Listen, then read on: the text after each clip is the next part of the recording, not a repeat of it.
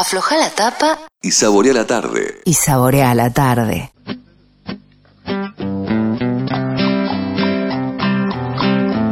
Muy bien, eh, cuatro y cuarto dirían en mi pueblo, cuatro y cuarto de la tarde. Si hay alguien que queríamos que pase por el frasco, es esta persona con la que vamos a hablar, que está cumpliendo nada más ni nada menos que 40 años en la música y en todas las artes en general. Es Leo Maslía. ¡Qué fenómeno! Hola Leo, Hola, hola, ¿qué tal? ¿Cómo estás? Bien- ¿Cómo? Bienvenido. ¿cómo estás? ¿Cómo te trata la vida, Leo? Y bueno, este, con, eh, ¿cómo se dice? Este, con, con, con ciertas eh, limitaciones, pero, pero bien, bien, bien. Sí, es estás, montón. eh, estás allá en Montevideo, ¿verdad? Estoy en Montevideo, sí, yo, eh, este, eh, digamos que desde, bueno, yo siempre vivía acá, pero iba y venía todo el tiempo a Sí. Argentina, ¿viste? Pero ahora de- no voy, no, no, no, no voy a Argentina desde el primero de marzo de- del año pasado. Mira. Fue la- el, el último día- la última vez que estuve. Bueno, te Sí, cuento que el, que el buquebús bueno, está... El pasaje de buquebús está a 500 mil dólares, te cuento, más o menos. sí, sí, sí. Este, sí, sí, sí, este, me, me estuve enterando así tanto Sí, no, como- no sé qué pasó, pero bueno. como. Eh, bueno, 40 años, che. Yo, yo me acuerdo de No, haber... pero mira, son más de, son más de 40, más, son más de 40 40. años. Ah. Son más de 40. Mira, yo saqué, yo saqué el disco, yo saqué un disco que se llama 40 años, este, eh, hace como tres años, pero eh, digamos que el disco salió en este momento, pero el recital que, que se hizo, que fue- cuya grabación es la que está en el disco, era anterior, ¿no? O sea, fue en el 2017 que se hizo ese recital 40 años que se grabó eh, y que salió este y que salió el, eh, un disco este eh, sí sí sí o sea son son son 40 y pico 43. Sí, Estamos- 43 estamos- años. Claro. empecé a tocar vez que empecé a tocar este en público eh, con repertorio clásico es más porque empecé en 1974 fue mi, la presentación que tuve eh, tocando un concierto de Händel Gente, ahí sí. con música clásica y siempre volvés a tu amor por la música clásica, Leo. Sí, sí, sí. Eh, vuelvo, o sea, digamos que no, no es, no es que, eh, es que, bueno, gracias gracias a la difusión que uno puede hacer por por, por iniciativa propia, este, digamos, independientemente de que haya medios interesados en en, en, en, en difundirlo o no, este, bueno, yo qué sé, puedo tocar una cosa y subirla a YouTube o donde sea, ¿no? Claro, claro. Bueno, también grabé un disco con música de Bach, este, hace dos años. Premiado además. Premiado, exactamente, sí, sí, por suerte, sí, muy, muy, este, muy, muy que fue ese premio. ¿Y, ¿Y cómo te tomas e- eso, digamos, porque es tan ecléctica tu obra, ¿no? Y tan amplia y vos no te pones ninguna limitación, pero está presente, ¿no? Lo- los clásicos. ¿Qué, ¿Qué te pasa a vos internamente cuando volvés a los clásicos? Es como que te das espacio para todo, ¿lo manejás así, lo planificás o surge, Leo? ¿Sabes lo que pasa? En realidad, este, o sea, yo eh, eh, entiendo que para que para entenderse o para comunicarse, este, se necesitan se necesitan términos y se necesitan clasificaciones, pero este, eh, realmente, digamos, si uno se pone a, a- detiene a, a pensar qué, qué, qué puede significar música clásica, es muy difícil. Eh, es muy difícil porque no es un género, ¿no? No, no es un género musical. Es una, una especie de bolsa donde han Sí. ido metiendo eh, cosas completamente distintas de distintos lugares y, y épocas eh, eh, a medida que sí.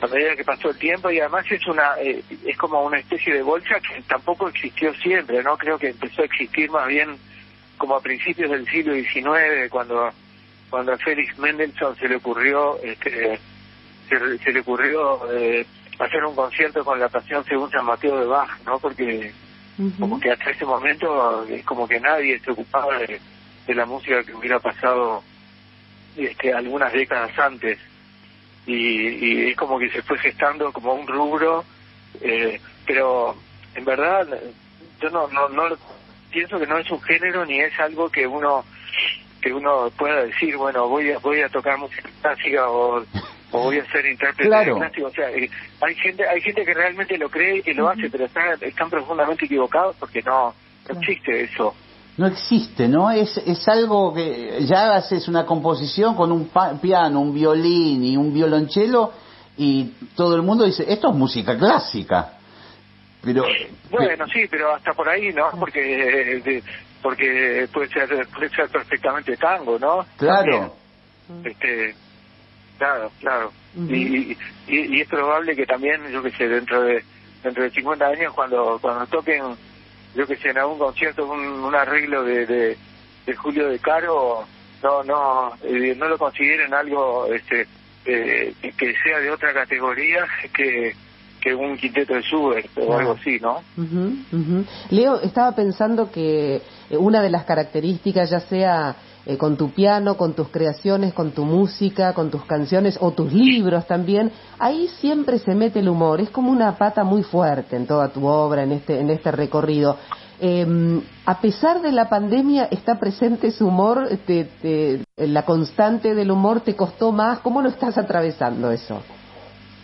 Bueno, eh, yo eh, no no creo que no creo que eso eh, modifique, digamos, eh, estamos vi- vivimos eh, situaciones muy muy muy muy terribles, ¿no? Realmente este, y cotidianamente uno se entera un montón de cosas que, que yo que sé, de gente que gente que murió que realmente este, no no no era ninguna fatalidad, sino que era algo que capaz que este no sé este con cierta prevención mayor eh, se hubiera podido evitar eso eh, en fin o sea esto es muy terrible pero eso no no cambia no sé lo que puede ser la, la- la forma de ser eh, cotidiana de uno no claro, claro, claro. Ese humor a, a, a veces en circunstancias dramáticas que, que surge, ¿no? Esa especie de, de visión, de, de form- deformación, ¿no? De la visión, de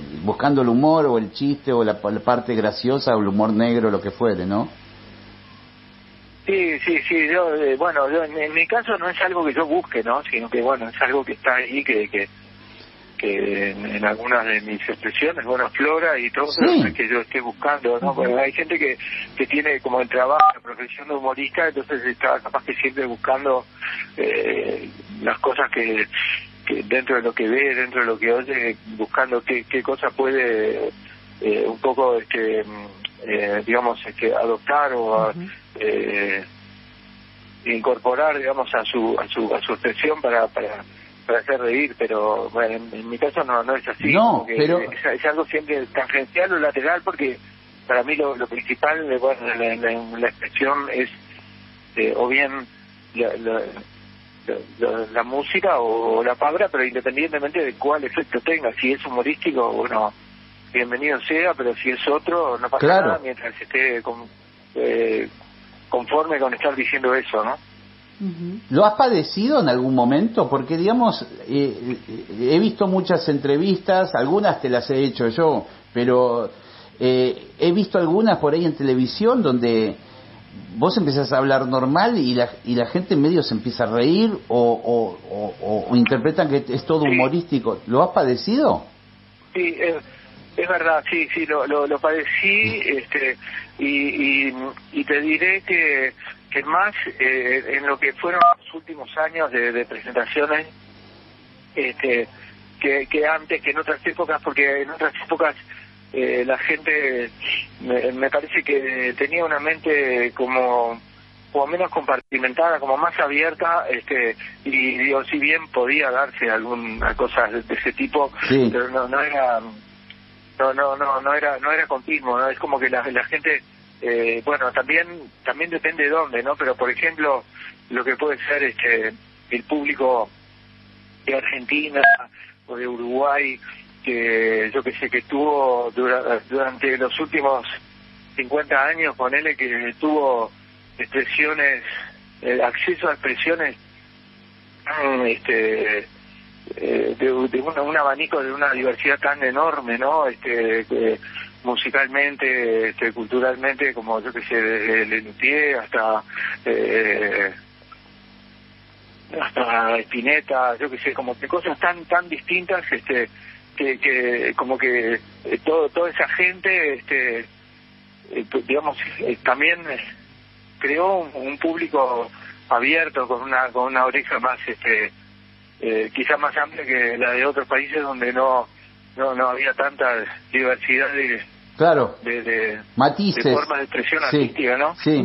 Pero pero lo, lo que pasa es que en estos en estos últimos años como que la gente se no sé se cuadriculó más viste es como que todos son son etiquetas muy muy Sí. específicas entonces yo yo lo padecí mucho al extremo de que de hace como dos años que eh, digamos que básicamente no no hago más presentaciones donde donde donde hable o donde cante solamente toco porque justamente para evitar para evitar eso o sea que el que me quiera escuchar mis canciones bueno yo que sé que, que, en las plataformas o que se compre discos este pero pero el que me vaya a ver en vivo que que, que vaya a escuchar solamente y no a no a payasear digamos no ujú. Está bueno eso. Está Sí, bueno. sí, que, eh, bueno, muy interesante, Muy el- interesante. el giro que, que, has, que has dado a, a tus cosas. Eh, te hago una pregunta a ver si por ahí estoy errado. Vos hasta hace pocos años tenías otra profesión, además de la de músico. ¿Una cerrajería puede ser? Sí, sí, no, pero fue eh, fue hace mucho, eh, fue, fue fue durante algunos años. Ah. Este, eh, en, lo- en los primeros años 80, después no después no seguí con eso cuando cuando empecé a tener la la, la posibilidad de, de de viajar así periódicamente para tocar y todo eso, tuve, digamos tuve que tuve que abandonar eh, eh, otros trabajos como como para porque era imposible mant- mantener un, un horario Claro. que viajar tan seguido y eso. Iba la gente con la llave y estabas en Argentina de repente. Muy complicado. claro. Muy complejo. Leo, y, y eh, eh, ¿sos metódico con el tema de la escritura o eh, estás escribiendo? Sí, estoy escribiendo, no, pero no soy nada metódico, salvo que tenga plazos eh, definidos para para para agarrar alguna cosa, pero este pero no, pero soy, soy, digamos como que voy trabajando por por, por impulsos o por ganas, eh, salvo que cuando cuando tengo algún plazo como para terminar para terminar algo, ¿no? En este momento estoy este lo más inmediato eh, estoy eh, grabando un disco eh, a distancia con un violinista que se llama Federico Nathan, un violinista, Sí. violinista uruguayo que vive vive en, vive en España eh, y bueno cada tanto viene y estuvo estuvo acá incluso durante este último año vino también un estuvo estuvo como un par de meses acá y de- después se volvió en España por suerte como que están retomando la, Sí, la actividad y él, él toca en una orquesta holandesa y también toca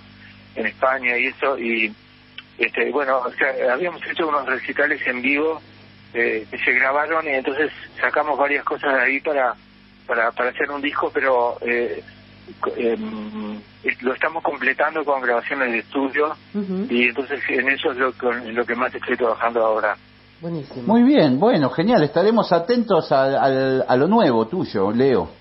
muy bien Bueno, eh, te mando un abrazo aquí con Valeria. La verdad que es, a mí me encanta hablar con vos, ya lo sabés, nos hemos visto varias veces.